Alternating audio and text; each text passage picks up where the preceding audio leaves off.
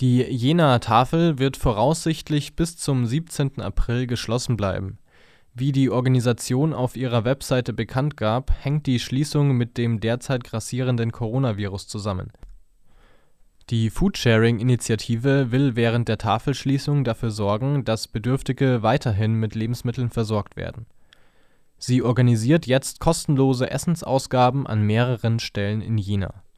Dazu gehören die Maktelstube beim Maktelstieg 23 von 15 bis 18 Uhr, die DRK Seniorenbegegnungsstätte in der Ernst-Schneller-Straße 10 12 bis 14.30 Uhr, der Club Tacheles in Winzerla in der Anna-Siemsen-Straße 1 13.30 Uhr bis 16 Uhr, das Ortsteilbüro von Jena Ost in der Karl-Liebknecht-Straße 30 16 bis 19 Uhr, der Kindergarten Klecks in Lobeda in der Fregestraße 3 13 bis 15 Uhr.